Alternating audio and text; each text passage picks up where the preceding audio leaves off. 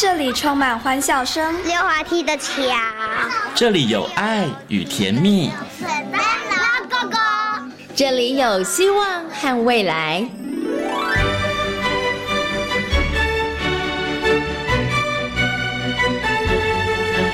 遇见幸福幼儿园，遇见幸福幼儿遇见幸福幼儿，遇见幸福幼儿园。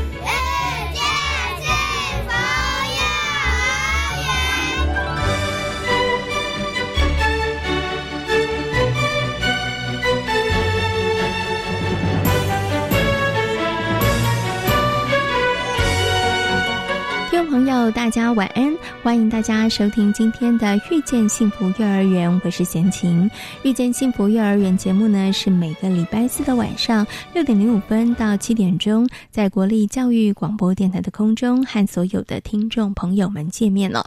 在节目当中呢，会为大家介绍全台湾各个县市的非营利幼儿园以及准公共幼儿园。那么，在今天的幸福幼儿园的单元呢，要为大家来介绍的是位在苗栗的福星飞营利幼儿园。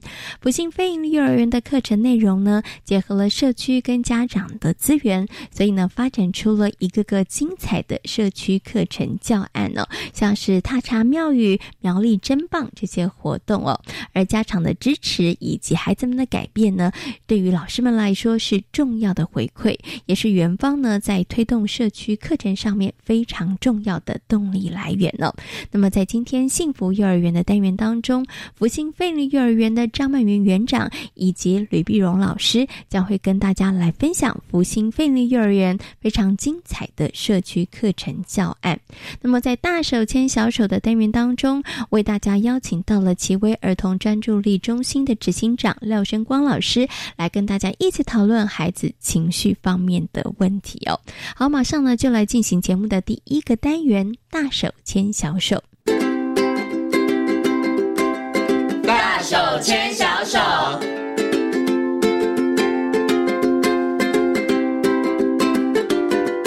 是教育广播电台，您现在所收听到的节目呢是遇见幸福幼儿园，我是贤琴。接下来呢，在节目当中，我们竞选单元是大手牵小手。那么在今天单元当中呢，很高兴的为大家邀请到奇威儿童专注力发展中心的执行长廖生光老师呢来到节目当中。我们今天呢，来跟所有的听众朋友、跟所有的爸爸妈妈还有老师们呢，来好好谈谈孩子的情绪，他到底是怎么一回事哦。那首先呢，先跟我们的光光老师问声好，Hello，光光老师你好。好，各位听众大家好，我是光光老师。嗯，其实啊，提到了孩子的情绪呢，很多的爸爸妈妈跟老师都伤脑筋，而且呢，他们好像普遍啦，我有稍微抽查一下，大家的反应都是，哎，现在小孩子情绪怎么那么差呀？以前的孩子好像比较逆来顺受，以前的孩子好像情绪控管比较好，所以就不晓得是以前的孩子情绪控管比较好，还是以前的孩子比较会忍耐，还是说，哎，现在的孩子比较敢勇于表达自我哈？所以，我们今天呢，要请光光老师来到节目当中，好好的带着大家一起来认识孩子的情绪哦。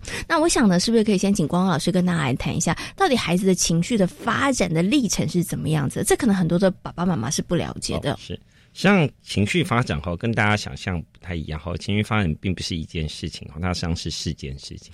哦，它有四个环节，对不对？第一个叫做情绪察觉，嗯哼，哦，就是要看懂脸色了。哦，那第二个东西就是情绪表达，哦，就是要能表达自己的情绪。那在第三个是情绪理解，那最后一个是情绪调试。是哦，所以情绪发展商基本上他就是从察觉情绪，然后表达、理解，然后还有调试这四个部分。嗯哼哼，好、像很多爸妈就会觉得说，哎，这个小孩子脾气控制不好，就是不控制好自己的脾气哈。嗯哼像如果以情绪发展来说，它实际上是最后一个环节，也就是情绪控制啊、嗯哼所以小孩子如果真要能控制自己的情绪，就是自己控制自己的情绪，基本上大家到五岁半以后他才出来。嗯，是，所以很多时候我们是过早的呢，就要求小孩子控制，哦然后呢又过早的放弃控制他。是 哦哦，所以现在小孩子脾气就变得很大哦。那呃，正如贤琴刚刚讲的，就是说，哎，这个以前的小孩子好像脾气都比较会比较好、控管很好啊对啊，对对怎么现在小孩子变这么奇怪？好像很简单，就是实际上呢，在这个过去的研究，我们发现哈，在东方的小朋友和西方的小朋友做的研究发现哈。呃，在这个情绪控制方面，实际上东方的小朋友实际上都比西方的小朋友好嗯啊，因为小时候我们爸爸只要你一哭就说吞在哭，你马上就 你马上就闭嘴了，对不对？或者一二三，马上就可以闭起来。好，嗯所以像东方人相反，在情绪控制，我们教育版就是比较多。嗯好，但是随着这个呃，我们现在的社会文化的改变，哈，我们现在比较重情绪表达。嗯，好像西方人比较重情绪表达啦，东方人不重情绪表达。那因为我们现在过度在乎情绪表达，我们教小孩子太多的表达技巧，但是我们又忘记了。去练习情绪控制哦，所以现在小孩就是变很会表达，但是不会控制自己，哎，所以脾气就变得比较暴躁一点。嗯，OK，好，所以其实啊，光光老师刚刚有提到了，哎，原来在情绪管理头，它其实有四个很重要的一个环节，对不对？包含了察觉，然后表达，然后还有理解，然后最后是一个调节的部分，哈。所以呢，我想请问一下光光老师，你刚刚讲这个，应该跟孩子他在不同的年龄层的时候，他的发展会不太一样，对不对？所以你刚刚讲像调节，可能要到五岁半，可是。爸爸妈妈常常在小孩两岁的时候，就小孩要就期待小孩子 要能够调节自己的情绪。那当然这个部分上就还蛮困难的啦，对不对？可是我还有一个疑问，就是说，哎，那这四个部分上面，我可不可以跳掉其他的部分，然后我专门专注哪一些部分？比如说察觉的部分，其实哎不用。叫小孩子去察觉，可是我要叫小孩子比较能够表达跟控制就可以了。还是他其实这四个部分它是环环相扣的。如果其中有一个部分上面你的发展没有那么好的话，其实其他部分你要同时做到好也是很困难的事情。对，好，就是实际上呃，这个东西实际上是循序渐进。哈，第一个察觉就是他要了解，哎，不同情绪到底是什么感觉。嗯哼，哦，比如说，哎，我现在要生气了，哎，我生气，我就是心跳跳得很快，然后我想大叫，但我。难过嘞，我难过的感觉是什么？他要自己能做分化。好，那小孩子的情绪一开始就只有就很单纯，就是开心和不开心。嗯嗯嗯。那如果情绪没分化出来的小孩子，我们有一个，就是大部分爸妈都会说这个小孩子特别拗。嗯嗯。哦，什么叫拗？就是他不懂得他到底自己在生气还是在坚持个什么东西。对，因为哎，你要去安慰他，他又不让你安慰，对不对？哎，但是呢，你要走，他又跑过来打你。对。啊，这就是很拗嘛，就是拗脾气。好，那实际上不是，是这个小孩子在。呃，对于自己到底是生气还是难过的分化卡住，嗯，哦，他自己也搞不懂他自己是什么，所以人家要安慰他，要抱他，他又想把人家赶走。哦，他自己搞不懂自己的情绪是怎么一回事，就是。那呃，既然分化没有出来，那他呢，他察觉就是有困难嘛，他要表达的时候就没办法释切，嗯，哦，所以一定要先会察觉，然后才会表达。是哦，那哎，你能了解自己的心情，那你才能去观察别人的心情，嗯嗯，对对，哎，那。你才能察觉，就是你才能理解，嗯，哦，就是理解就很简单，理解就是，哎，我看到别人生气，但我晓得他在生气什么，嗯，他不用跟我讲说，我告诉你，刚刚拿我的东西，我生气了，我一看他的脸，哎，我刚刚有碰他的东西，哎，我就可以推理出。人家也生气什么？那因为我们学会不冒犯别人，我们才会学会情绪调试哦。所以他这个东西实际上是循序渐进。嗯哦，你跳跳哪一个，后面都会出问题。哦，所以它其实循序渐进，而且它环环相扣，对不对？如果你没有办法察觉你自己的情绪的状态，其实你就比较难去理解，所以就会出现我们常常说这孩子怎么那么白目，这孩子怎么那么不会看脸色？我已经眼眉头都快皱在一起了，我都快火要烧起来，他怎么都不知道？因为他可能对于自己的情绪。上面，他有时候生气，他也搞不清所以然来了，对不对？好，好，那我想请问一下光光老师，像以察觉来讲，大概大概孩子几岁的时候，其实爸爸妈妈其实就可以开始来教孩子去察觉自己的情绪。要不然有些爸爸妈妈觉得，我两岁的时候跟他讲可以吗？他懂吗？我要问他说，你现在是嫉妒吗？还是你现在是生气呢？还是你现在呢是什么样的情绪？两岁跟他讲，他懂吗？我们到底是从什么时候开始可以带着孩子去认识自己的情绪呢？实际上，情绪察觉上很好玩，哦就是跟大家想象不太一样。很多人都会觉得是，哎，很小跟他讲，他又听不懂嘛。嗯，对啊。但是实际上很好玩，情绪察觉呢，实际上他在一岁之前，哦，他就已经他就已经分化出来了。哦，小孩子一开始的时候只有开心和不开心。嗯。那大概等到四个月到六个月的时候，他就会有分辨是，啊，就是哭得很伤心和哭得很生气啊。是。对。但四岁四个月之前是没有了。是是是。那当然等到大对，但是等到大概。第九个月到第十个月，他就会出现一个感觉，就叫害怕，嗯，哦，就是恐惧，嗯，哦，所以小孩子基本上在一岁之前，他就已经分化成开心、生气、难过、害怕、害怕，啊，就是，所以这时候实际上反而在一岁之前，就是你多抱着小孩子啊，多给他看你的表情，嗯，哦，他就会模仿你的表情，他就会学会更多的表情。那当然比较深的这个情绪分化，那这个可能要等到四岁，比如说嫉妒啊、羡慕啊这种东西，可能就要等到比较后面。是，好，所以实际上很简单，就是不要一直跟孩子说你就是脾气坏，你就是爱生气。那他难过的时候，你也说他爱生气；他开心，你也爱生气，那他就会混淆。他觉得我都是在生气。对，所以有时候就是说，我们大人在语用上，我们在跟孩子沟通的时候，我们要把孩子当下的情绪描述出来。哦，那孩子今天就想啊，原来我现在这个感觉就是生气，我这个感觉就是难过。嗯，哦，所以爸爸妈妈跟孩子哦，在日常生活中越常聊到心情。嗯，哎，就是感受类的东西，哎，这个小孩子情绪察觉和情绪分化就会变得比较哦，他也会比较敏感，对不对？然后 OK，所以其实因为孩子可能刚开始的时候，他可能只会知道我现在是好的情绪，就是开心的，或者是我是比较低落的情绪。可是那个低落情绪里头，我是因为生气。呃，愤怒的或者是难过的，他可能分不出来。所以刚开始的时候，光光老师讲，就是爸爸妈妈可以去当那一个，可能跟孩子聊天，也是很像丢出那个影子。哦，我觉得你可能是那个哦，是不是？那孩子就会往这个方面去做思考了。哈，那刚刚光光老师有提到了，孩子可能在一岁之前，他可能就会有高兴啊、生气啊、愤怒，对不对？然后还会有害怕这些情绪。哈，那。刚刚光老师有提，所以爸爸妈妈要常常抱着小朋友，可能要让孩子去学你脸部的表情，他可以很明显的分辨说，哎，这是一个开心，是一个什么样子的一个表情哦。我就好奇，想请问一下光老师，为什么要这样子呢？有些爸爸妈妈觉得，我应该就是你知道吗？always 是笑脸啊，或者是我不要让孩子看到我愤怒的样子啊，或是让孩子看到我害怕的样子啊。那为什么要让孩子？就是看到爸爸妈妈他们可能在各个不同情绪当中的表情，或者是他们的一些动作呢？哦，这个东西很好玩哈，就是说，实际上我们都会觉得，就是哎，就是呃，当然我们希望爸妈吵架绝对不要在孩子面前，嗯，因为小孩子的情绪有一半也是模仿的嘛，是，嗯，就是哎。如果爸爸妈妈脾气很暴躁，这个小孩子当然脾气也很暴躁。好，但也会碰到另外一个极端的情况，就是这个爸爸妈妈从来都没有生气过，都是在笑的。嗯，哎，那这个小孩子就很爱笑嘛？不一定。哎，我。可是他没有模仿，他模仿的对象是妈妈，妈妈一笑应该也爱笑。因为很简单，因为大人已经会情绪调试。我今天被人家冒犯了，对不对？哎，我会去哦，比如说啊，那我去做个 SPA，对对哦，我去运个动，我去做个瑜伽，哎，我把我的情绪宣泄掉。嗯哼，哎，所以因为我情绪宣泄掉，所以我就可以一直保持笑容。嗯哼，但是小孩子他看你一直笑，但是他被冒犯了，但是他没有学会情绪调试啊，那这时候怎么办？他就一直忍忍忍，然后就爆炸。哦，所以上可能跟爸爸妈妈想象不一样，就是有严重情绪障碍的小孩子，他的爸爸妈妈不一定是很凶的，嗯，然后有些是一直笑的，哦，小孩子扯着他妈妈的头发，他妈妈还微笑说要小力一点，哦，那这个东西就会变得很好嘛。我说情绪上是丢接球，因为我丢一个球给你，丢一个球给我，嗯哼，好，那今天如果人家冒犯你了，你就是要保护你自己，是。对。那所以呢，不是跟孩子，就是说，哎，今天不管怎样，我们就是一直微笑面对孩子。哦，你要让孩子能察觉到，哎，妈妈也会难过啊，妈妈也会生气。嗯，哦，正常的跟孩子做情绪的交流，实际上反而对于情绪教育是比较好。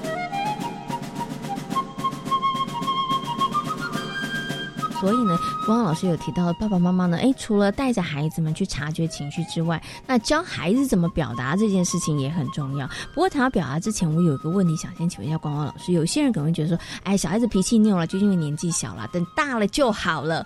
哎，我相信光光老师一定有听过这种，哎，小孩子就是小嘛，对不对？不懂事，等他长大一点，上了小学之后，他就会知道了，脾气就不会这么坏了。真的会这样吗？就是等他长大一点就会好了吗？嗯，应该是这样，就是说，实际上情绪是一个连续发展的阶段哈。那呃，如果他小时候就养成了坏的习惯，比如说他生气就是丢东西，生气就丢东西，那这个东西等到后来就会变成一个呃不由自主的反射动作，就是只要有刺激，他就会做相对应的动作。所以反而是你越晚去，就是我们小时候都是包容他，但是越晚去处理，哦，那我们所谓处理不是处罚啊，比如说通常处理方法有转移法。嗯啊，比如说，哎，他快要生气了，哎，我看状况不太对，我赶快把他转移注意力，让他去注意别的东西。嗯哦，或者是说，哎，我们用安慰的，哦，就是请他，来你过来哈，那老师跟你讲一下，哎，我们去安慰他，哦，或者是帮他把他想要讲的东西讲出来，好，去避免他一直去重复这个负面的行为。哦，因为负面行为是这样，我们通常说小孩的情绪，哈，如果发生的是呃单一事件，就是。突然的，就是人难免走路意外跌倒了，这就这这不是什么问题嘛。但是他一个星期跌倒五次，那大概就是很有点问题了。好，那小孩子情绪也是这样，就是说，哎，如果他哎一个月就莫名其妙就爆炸一次，哎，这个大概就算是意外事件，我们就不用太担心。但他一个星期如果发生三次，每次都是很容易生气，这时候爸妈就不要说，哎，等他长大就好。哦，你就要哎，赶快去找。哎，那个点到底在哪里？是哦，然后刚刚把它化解掉，哦，避免它变成一个错误的习惯，哦，这可能会比较重要。嗯，OK，好，所以这个爸爸妈妈也要真的好好的观察一下哈。那像刚刚光光老师有提醒，但是偶一为之，那也可能还好，对不对？但是如果这个频率有一点点高了，爸爸妈妈不要以为说孩子大一点就会比较好，不会大一点，可能你会觉得要处理起来更加的麻烦，对，因为他的习惯已经养成了啦。呃。目前现在最大的状况大概都是呃，从就是在幼稚园都还好，嗯，那但是一到国小就就爆发了，对。那很多爸妈就会觉得好奇怪，就是哎，奇怪，在幼稚园都很正常啊，对啊，情绪都很 OK 啊，怎么会到国小呢？所以是不是国小老师有问题？是哦，或者是又怀疑是是不是幼稚园对或幼稚园都没教？是哦，就是说哎，就会有这种错误的概念哈。实际上并不是是。这些小孩子实际上大部分都是在表达上有困难，嗯哼，哦，但因为在幼稚园老师带，每一个小孩都看得到，嗯，哎，今天这个小孩子发生什么事，哎，就算他不用讲，哎，老师因为有马上察觉，对，老师有看到，老师就会知道到底发生什么事情，哎，所以呢，他虽然讲不出来，但是别人已经知道了，嗯，好，所以他当然就没有什么情绪，是，但等到进入国小的时候，老师一个人带三十个人，嗯对？对，老师还有作业要改呀，对对？老师不可能一直待在你旁边。啊，这时候如果出事情，他讲不出来，啊，别人马上讲出来，嗯，而他受到觉得他自己是被冤枉的，他很容易就情绪爆发，哦，所以反而是在小时候，我们赶快去做情绪解决。好，避免他长大的时候有情绪冲突，啊，这样反而比较重要。是 OK，所以刚刚光光老师有提到一个重点，所以孩子可能在情绪表达上面出现问题的时候，就是有苦难言啦。你当他真的是有委屈说不出来的时候，那他可能就会有一些可能暴力的行为，或是一些比较激动的行为。所以我们要教会孩子怎么去察觉情绪，要教孩子怎么去表达情绪这件事情，也也是非常重要的哈。表达情绪这件事情，它是不是就跟语言发展也会有关系？就是对对，就是你能不能够。说出来，我现在的感受是什么？是，哦，就是如果在目前来说，我们在做这个研究统计后，就是在四岁的时候，小孩子的语言表达能力，哦，是否良好，哦，会影响到他在国小一年级，哦，会不会有情绪困扰，哦，它还是最重要的指标，嗯，哦，反而跟表情，呃，关联性反而不大，嗯哦，对，所以语言表达能力在四岁到五岁阶段。的说故事的能力啊，就是小孩子能不能说故事，能不能讲出来一件事给爸妈听，就会是一个非常重要的指标。嗯哼，OK，好，所以我觉得，虽然我们今天在谈情绪哈方面的问题，你会发现它其实跟孩子很多的部分上面，它也是环环相扣的哈。对，像我们讲的语言表达，它其实就跟孩子的语言发展的能力，那其实就有关系了，对不对？当他能够好好的说一件事情，说一个故事的时候，他就比较能够完整说，哎，我刚刚到底。遭遇了什么事？我刚刚到底跟我的朋友 发生了什么事情？要求救的时候比较方便。没错，就不用大家一直猜，一直猜哈。可是当他会表达之后，接下来我们就要谈哦。刚刚其实光光老师讲另外两个关键，就是哎，我觉得调试这件事情也非常重要啦，对不对哈？那调试这件事情呢，我觉得就是到底要怎么让孩子？有些爸妈就说。哎呦，就你知道情绪，我觉得很多的爸爸妈妈、大人对于情绪看待的方式也都是隐忍哦，对，就是算了啦，我就不跟你计较啦，对不对？他就隐忍，所以他可能也教他的孩子，也许也是用隐忍的方式，对不对？就觉得说啊，那没关系啦，不不用太在意，你下次不要跟他玩就好啦，你就不要去跟他争吵，就这是一个好的在情绪的处理的方法嘛？就是呃，我不管他，就把他丢开。这个。情绪调试基本上并不是忍耐哦，那我们经常会把这个情绪调试跟就是忍耐了，就是哎，你要你就不要感觉到，就要就不要生气，不要哭嘛。对，那就对我们来说比较情绪调试，大家应该是换成另外一个想法哈。情绪调试实际上它大约它是一个就是运用策略来避免自己不舒服的感觉啊，这是它的定义啊。那比如说哎，今天。我们呃，有人冒犯我了，我可以有两个选择，一个是据理力争，另外一个是我去做其他的事情，我就暂时不要理他。嗯哼。好，那当然还有另外一个方法，就是策略就是转移。哦，转移就是说，哎，我把注意力转移到其他的东西上面。哦，那比如说，哎，我现在觉得他很烦，那算了，我去溜，我去溜滑梯或荡秋千。我回来我就觉得啊，也没什么事。嗯哼，所以我让自己脱离那个不舒服的状态。嗯，好，那策略实际上有蛮多种的，有些人是用语言策略，有些人是用动作的策略，有人是用转移注意力的策略。但是这边可能要最强调一件事情，就是我们用四岁来做一个界限。嗯哼，好，也就是说，小孩子在四岁之前，他是不具有这个自我调试的能力，是，他是外在调试。嗯，所以我们要爸妈妈要出手帮忙一下。对对对，就是在四岁之前，小孩子碰到一个情绪冲突的时候，他是没办法自己运用策略来转移的，所以这时候可能爸爸妈妈要安慰他，哦，要要帮忙他转移一下。对对对，就是安慰他，哦鼓励他，但是他要转移注意力。嗯哼，那等到四岁之后，就开始渐渐的，大人的介入要渐渐少啊，因为他要开始从外在控制变成内在控制。嗯，我觉得他要学会怎么样控制自己。好，我们讲说，今天我们责备一个孩子，这孩子哭了，哎，在四岁之前，可能我们就安慰他。嗯，哎，但是在四岁之后，我们就要渐渐的不要安慰他。我们不要安慰他，这样可以吗？他们会不会觉得突然间觉得爸爸妈妈不爱我了？渐渐的了，好，就比如说小孩子实际上很简单，就是比如说他被责备，他通常就会躲起来，因为他发现他失败了，但他不想给人家发现，是，所以他在很小的时候，他就会跑到房间里面躲起来哭。嗯哼，然后再他渐渐就会站在你前面哭，是，好，但是不会靠近你。嗯，再就是你责备他，他还可以站在你的前面，嗯哼，哦，不会离开，是，好，那上这是一个练习的过程。哦，你不要希望四岁的小孩子，你一骂他，他就站在你前面，那不可能，他一定会躲起来。嗯哼。哦，那渐渐等到六岁的时候，他要上国小前，他一定要能被责备的时候，他要能待在原地。嗯。哦，那这就是情绪控制的一个成熟的过程。嗯。但这个过程都是一个渐进的，是不是？呃，就是不是马上，就是你跟他讲道理，他就可以做到。嗯。好，那目前来说，实际上我们比较不建议爸爸妈妈用这种高压的方式来带孩子。嗯。哦，因为。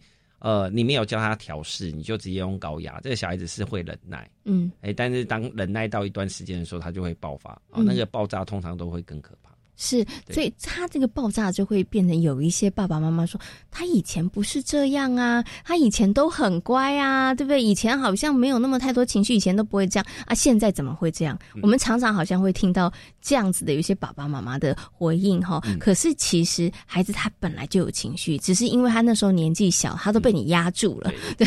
但是压着压着，他也会有一点真的承受不了的时候，那他就会爆炸了，对不对？那所以反而是就是有点像释放。压力，情绪调试就是教他怎么样释放压力。嗯嗯嗯。那通常来说，我们讲说情绪调试最重要的东西叫互惠。嗯。哦，就是说情绪调试它并不是一个忍耐，它是一个互惠的过程。哈，呃，就是比如说像我自己有两个女儿，我我们女儿两个人吵架的时候就很简单，那个老二就会跟老大讲说：“我这次原谅你，嗯，你下次要原谅我两次。” 好，所以就交条件交换了。对对对，所以。实际上，我们为什么别人冒犯我们，为什么要暂时的忍耐？哦，我们为什么要原谅别人？其实是为了我的日后着想。对对对。那实际上就是说，我们要更强调的东西，不是你要当下要忍耐，是要互惠。嗯。哦，那互惠当然是社会化的基础。是。哦，所以既然有互惠的过程，那小孩子当然就会愿意去。忍耐暂时的不舒服，嗯，OK。所以光光老师这样，你听到这个互惠，所以有的时候爸爸妈妈在孩子比较小的时候，我们是不是就要把他点破？就是哎，你这一次啊，就不要那么不开心，你这一次就原谅他。那下次万一你不小心的时候，他也会愿意原谅你。小小的时候，可能爸爸妈妈就要把这个。讲破了，他也在他他也在这个过程当中去学习，然后怎么样让自己这个可能不开心的情绪，他可以有一些转移。对，对他就不会一直在那边耿耿于怀。对他就是没有给我玩具玩这样子，对。因为小孩子通常是活在自己的世界了，他比较不会在当人家原谅他的时候，他可能一点感觉都没有。是，好，所以他爸妈如果不帮他点破，他可能要等到大概。这更大一点，因为可能等到十岁的时候，他才发现啊，原来这样叫互惠。好，原我原谅他，原来对我自己也有好处，觉得他下次也会对我稍微包容一点点。好，OK，好，所以呢，在今天节目当中哦，光光老师跟大家谈到了关于孩子的情绪。哈，那孩子情绪他其实是有发展历程的。哈，那光光老师也提到了这个关于情绪的部分上面呢，他有这个察觉、表达、理解跟调试的部分。哈，那我们在每一个部分上面也都跟大家做一些说明了，也希望所有的爸爸妈妈其实可以很积极正。向的看待孩子的情绪的这个问题，不要孩子一有情绪，孩子的情绪已经不好了，就爸爸妈妈情绪更不好，觉得说你怎么爱爱乱发脾气哈？那这样子的话，可能只会让亲子之间的关系变得越来越紧张，事情也会越。越来越这个难处理了。好，那今天呢也非常谢谢呢奇威儿童专注力发展中心的执行长廖玄光老师在空中跟所有听众朋友所做的分享，谢谢光光老师，谢谢大家。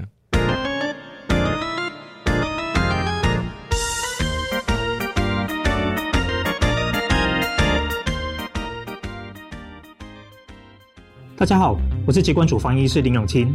国际疫情严峻，自国外入境后，请落实居家检疫。一、检疫期间不可外出。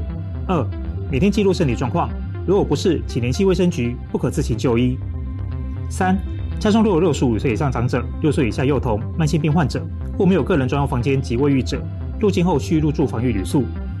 违反居家检疫规范，最高可罚款一百万元。千万不要以身试法。有政府，请安心。资讯由机关署提供。亲爱的大哥大姐们，大家好，我是银法新世界节目主持人念洛。首领是实践第三人生最佳时刻，所以在节目中，念洛会收集许多首领身心灵多元的资讯，让大家可以在早晨一起快乐学习。别忘了。每周一到周五早上六点到七点钟，请准时收听《银法新世界》节目。有空，我们带小朋友去这个职业探索体验长设展，了解不同领域的职业，有手作课程、跟 VR、AR 体验，还有机器人比赛哦。听起来好棒哦！在哪？在台北有台湾科学教育馆。台中公共资讯图书馆、高雄科学工艺博物馆以及屏东海洋生物博物馆都有不一样的展出主题。详情请上“即职动起来 ”Facebook 粉丝专业。以上广告由教育部提供。大家好，我们是台湾弦乐团，我们都在教育广播电台。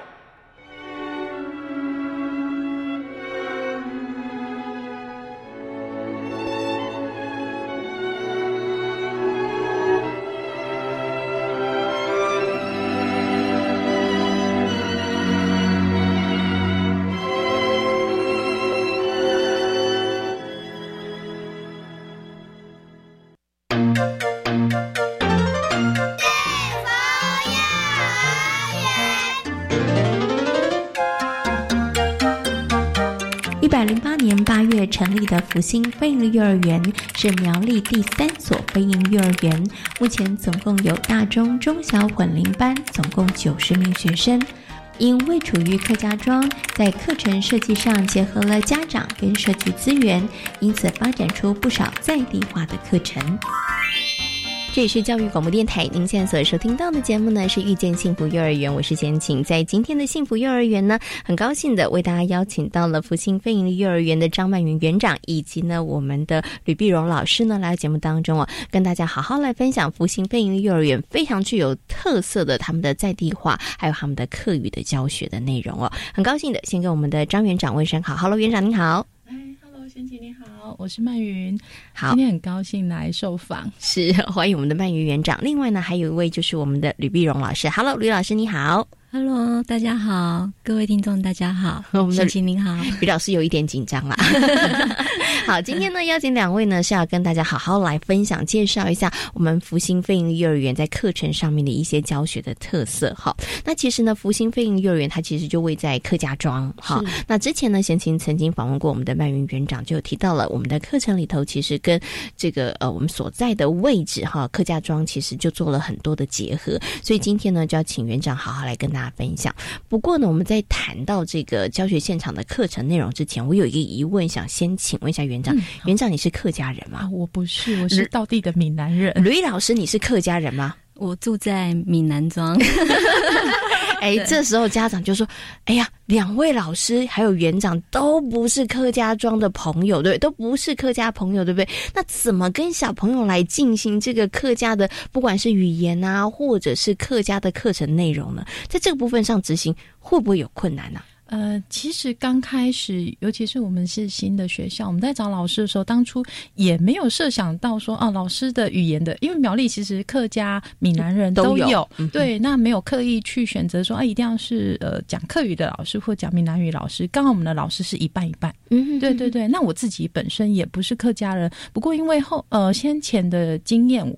我们其实也有面对很多客家的呃阿公阿婆或者是爸爸妈妈他们是客家人，所以其实我是听得懂一点点的，也是受受过文化的熏陶 去了解客家话。对，但是说呃，对于文化这一块，我觉得是比较。会遇到困难点是我们可能不理比较难理解这个所谓的客家文化，上面有一些某些仪式，因为毕竟我们不是在地人。但是其实你可以透过跟家长的互动，然后跟孩子的互动，还有去呃参与在地的文化的一些活动，了解这个客家文化的元素在。对我觉得是。呃，是对自己有帮助的。嗯，对。那这次也刚好特别就是邀请不是客家人的老师来讲客家的课程，课就是在地化的课程的部分。然后我觉得其实是我也希望，我也觉得说老师的成长很多。对对对，所以才邀请老师来分享。哦，所以其实啊，老师也是跟着孩子们一起来学习啦，对，一起来成长。因为我觉得像刚刚啊，园长提到一个重点，可能呢对于老师们来说，老师是成人，他可能接触过，但是大家可能对于客家文化。更深层的部分，对，其实也没有那么了解，对，所以就跟着孩子们一起来学习，一起来了解。其实我觉得在幼儿园的课程里头，跟大家可能有的那个刻板印象很不一样，大家都觉得老师呢就是要教学生，对，但是我觉得在幼儿园里头，其实老师扮演的角色，他其实。不是教学生诶，他有的时候是一个引导者，有的时候是一个陪伴者，对，然后其实是跟着孩子一起来学习，一起来探索的哈。所以像以福星飞鹰幼儿园来讲啊，他是位在这个客家庄，所以在当时的时候，我们在这个园所设立的时候，其实发展在地化课程，然后发展跟客家相关的一些可能包含了语言的教学啊，或是课程内容，就是我们锁定的一个方向跟目标吗？呃，应该是说，当初在调查家长的背景的部分，跟孩子的本土语言调查的时候，真的是发现，我们大概有七到八成的孩子是家里是用使用客语的部分，那所以就会了解到说，哦，孩子有些孩子甚至只听得懂客语、客家话。那呃，这时候我们就想说，那如何从我们的课程里面去，也也让孩子呃。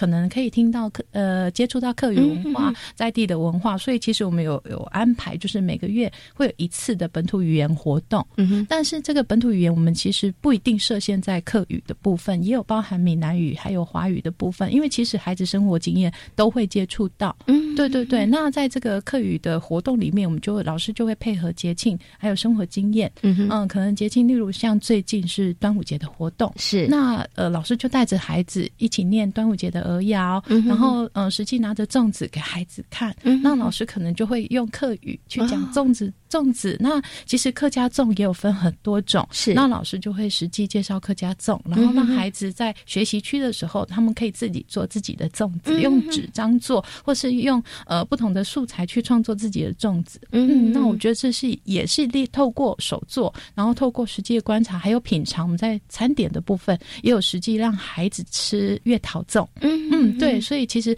呃从五官里面去让孩子去感受这个文化。嗯嗯，OK，好。所以，其实刚刚园长有提到的，就是你们应该在这个园所成立的时候做了一点调查啦，普查之后，对，因为我相信园所在成立的时候，其实都有自己的一个教学的方向或者是一个宗旨跟理念哈。但是，哎，在普查之后发现，真的可能呢，使用客语的，或者是呢，呃，平常就是哎，就是客家朋友的这些孩子们，他们其实比例算不低，对，所以也就把这个客家的文化、客家的语言融入到你们的课程。当中哈，所以刚刚其实啊，园长有跟大家讲，哎，怎么样去融入哈？就以一个节庆来讲，哎，其实我发现他其实跟孩子的生活经验连接度是很高的。然后我们是透过很多不同的面向，打开孩子不同的感官，然后去沉浸 在这个文化，在这个呃语言当中哈。好，那刚刚呢，园长有提了一个这个在课程当中的。关于语课语教学的一个方式啊，好，我们跟生活经验结合。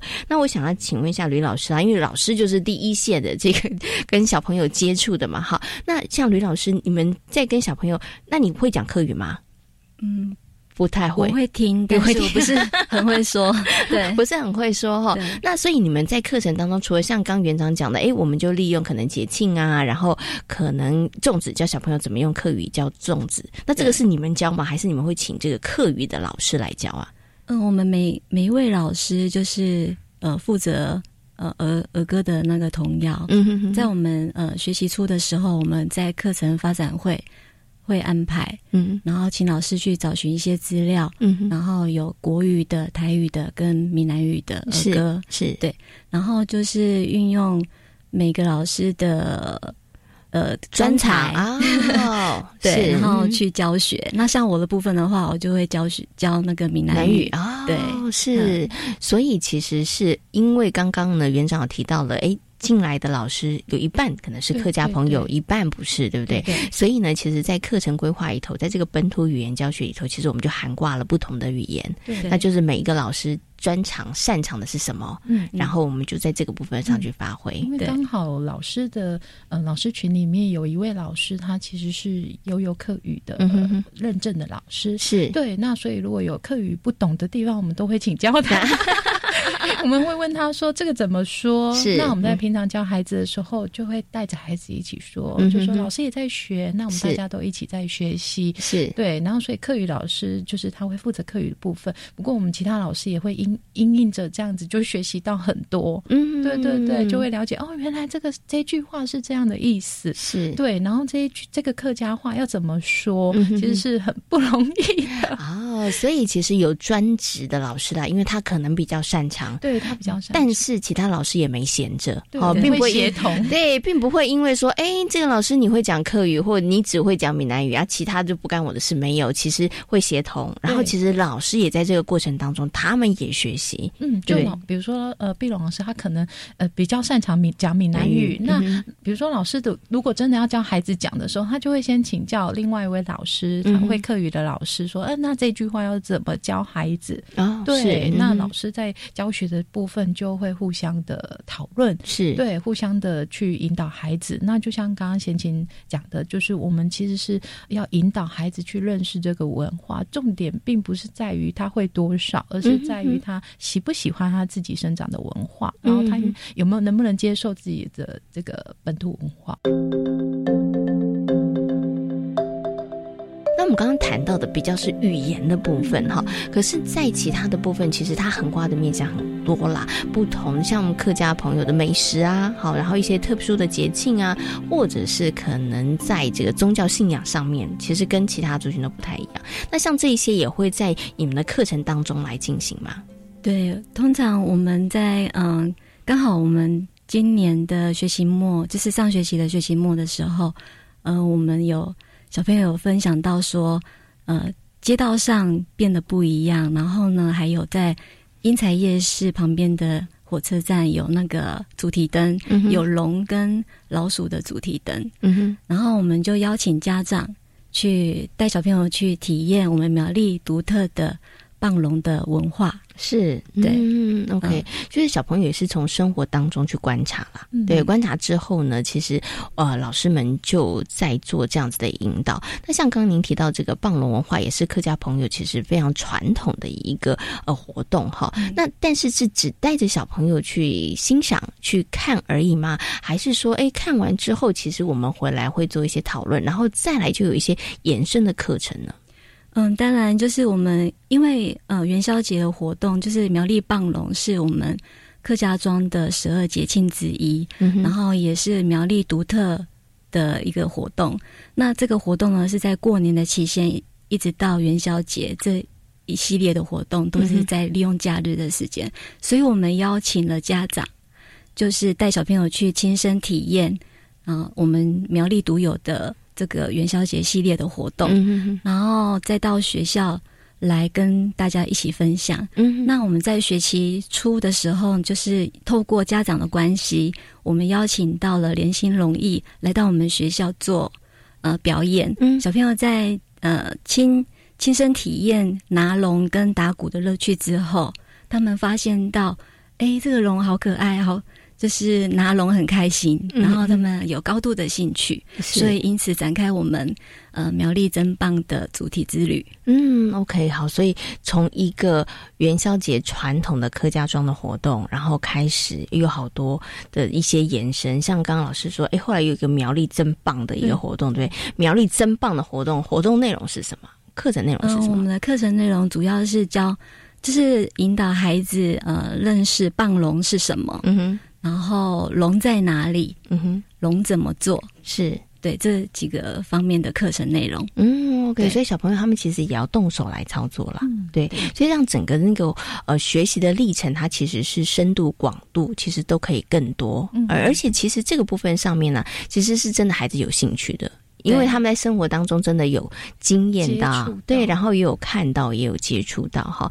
好，那像刚刚两位提到的，我觉得，哎，它都跟节日比较有一些关系。那因为我们未处于客家庄啦，所以其实我相信周边也会有一些景点啊，或者是会有一些传统的一些可能也是美食啊，或者是一些比较传统的一些可能行业，哈，在这边可能都会看得到。所以这些是不是也都会融入在你们的课程当中，让孩子们也透过这样子的。的一个可能在地的一个资源，然后对于在地的文化或者客家文化有更多的认识呢？嗯嗯，就是像我们第一年的时候，其实我们也刚到苗栗这个地方，所以其实不是那么熟悉。可是后来逐渐的第二年，我们会带孩子到社区去踏查的时候，就发现，哎，原来呃这附近我们就是附找到附近，哎有一个活动中心，然后也有庙宇，就是庙宇拜的。呃，就是信仰也都跟可能跟其他地方有一些不太一样。一样，对我们附近有武文昌庙，然后在武文昌庙旁边就有一个，就是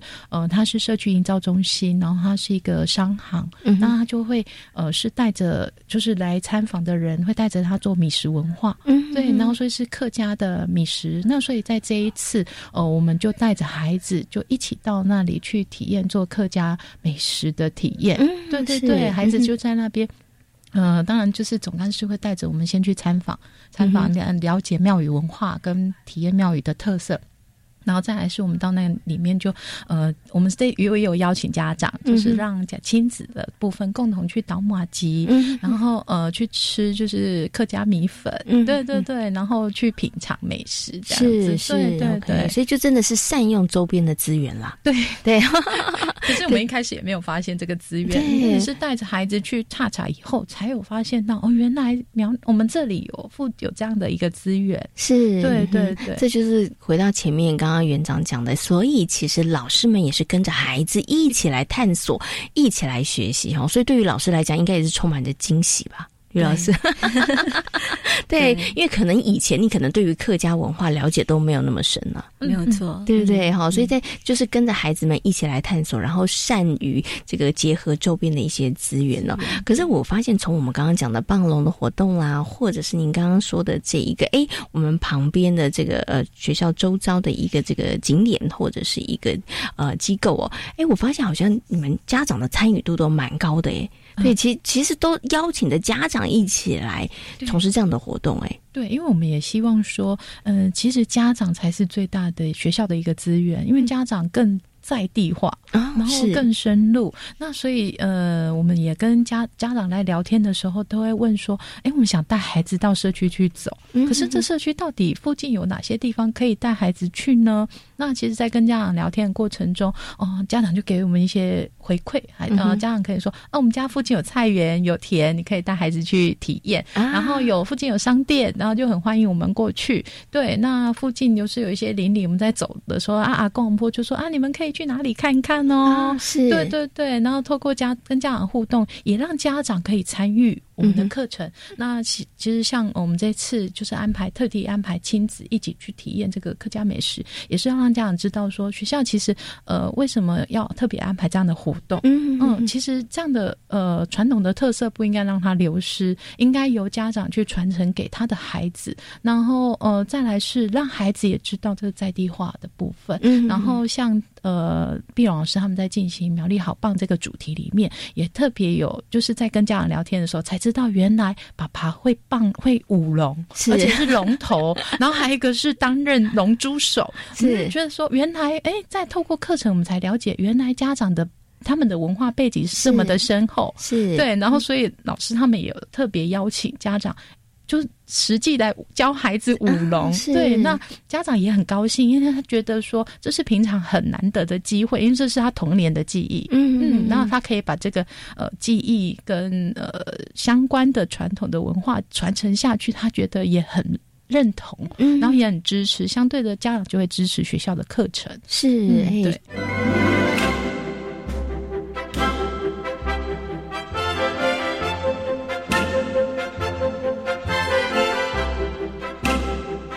好，那我们刚刚其实园长有跟大家分享了一些你们推动的一些在地化的课程。那刚刚其实呢，碧荣老师有讲一些些了。不过我想接下来还是要请碧荣老师再跟大家来分享了，因为碧荣老师是第一线的这个教学老师哦。你们在课程当中曾经也还进行过哪一些可能比较在地化啦，或者是比较本土化的课程，可以跟大家来分享的？嗯，就是小朋友，呃，他们参与了一些呃活动之后啊，就是跟爸爸妈妈一起去体验的活动，然后他们带到学校来跟大家一起做分享。然后有一个小朋友，他就会讲到说，他在龙，就是跟爸爸妈妈一起到武文昌庙去，嗯哼，去。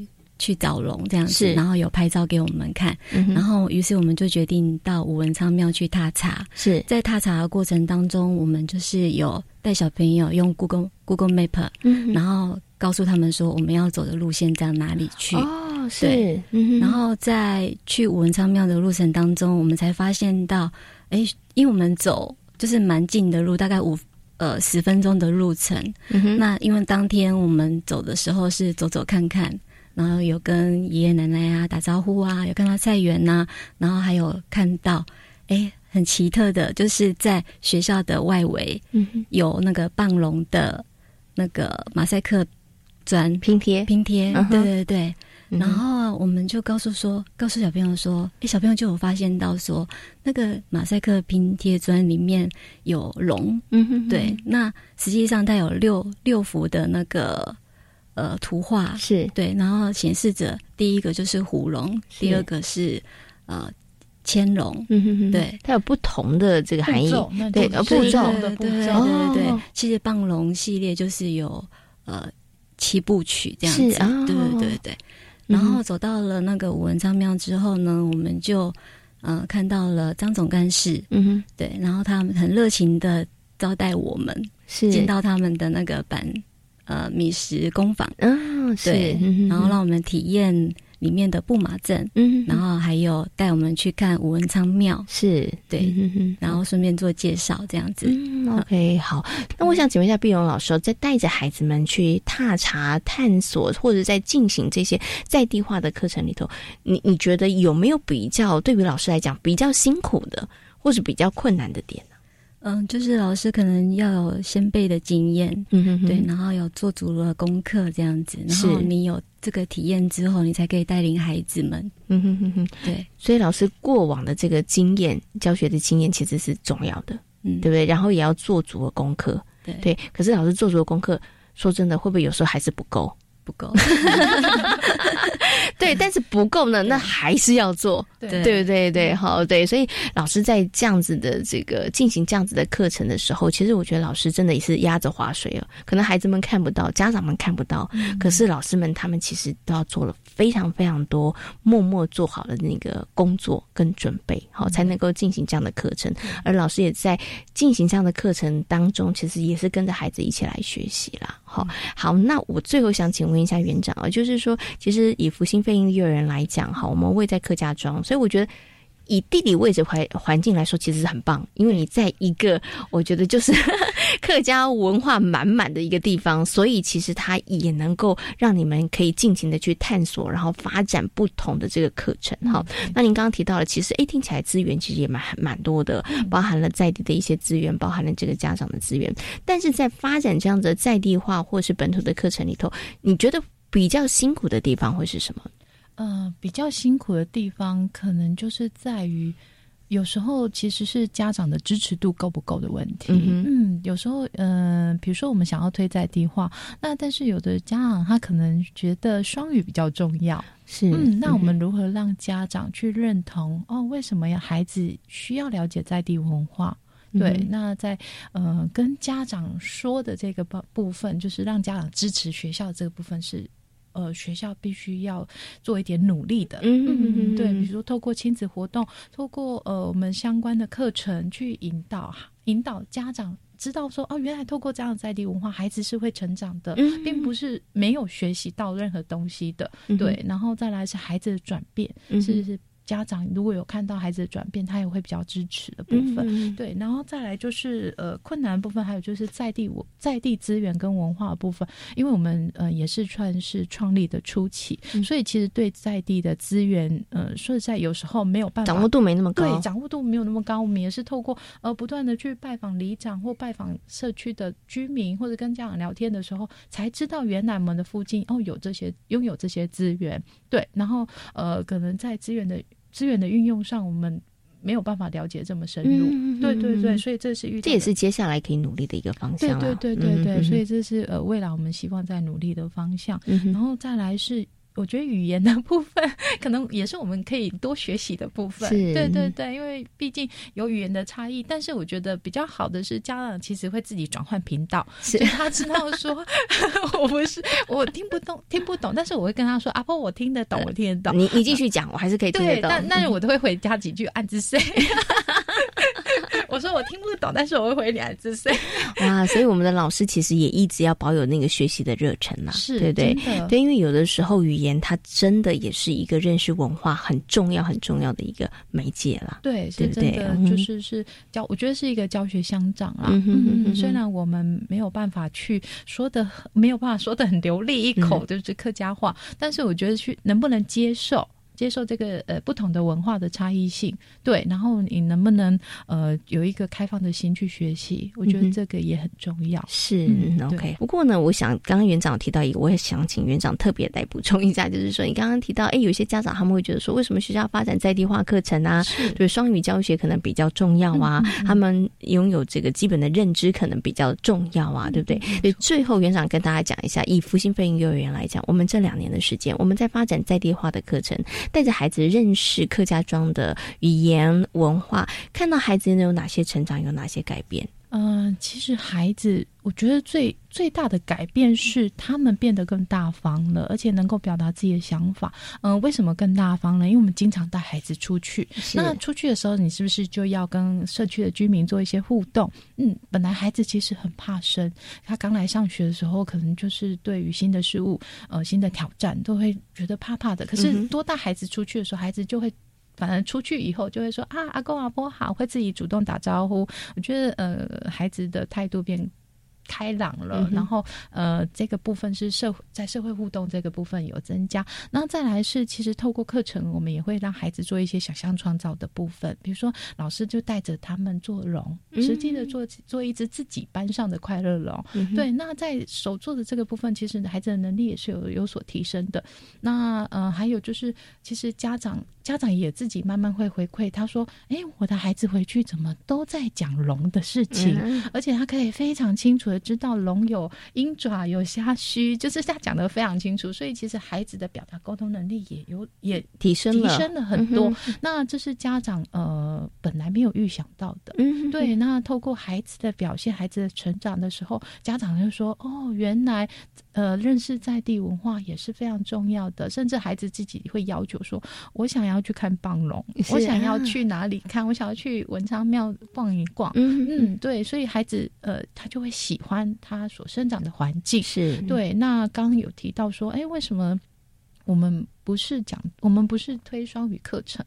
因为其实如果孩子不认识他所在地的文化，那就没有办法具有国际观。嗯，你因为你要有国际观，你当然也是要认识。自己地对，你要首先要认识自己，你才能够去接纳不同的文化。嗯，对，所以我觉得这也是非常重要的。是我们真的要把那个根基扎稳。对孩子这样在这样子的一个课程里头，当然，我觉得他们除了对于自己的家乡有更多的认识和了解之外，其实刚刚园长也提到了，其实孩子在好多部分上面的学习，他们都有进步。他们在创造力，他们在这个大小肌肉的发展上面，其实都有进步。对，所以这个家长真的是不用担心。的是不止孩子要认识社区在地的文化，家长其实也需要。对，其实我们可以透过了孩子，我们一起来好好认识我们的家乡。哈，好，今天呢也非常谢谢呢福星飞鹰幼儿园的张曼云园长，也非常谢谢我们的吕碧荣老师在空中跟大家所做的精彩的分享，感谢两位，谢谢。在今天遇见幸福幼儿园的节目当中，为大家邀请到了奇威儿童专注力中心的执行长廖晨光老师来到节目当中，跟大家讨论到了孩子的情绪问题，同时呢，也跟大家分享了福星费力幼儿园的社区课程了。感谢大家今天的收听，也祝福大家有一个平安愉快的夜晚。我们下回同一时间空中再会，拜拜。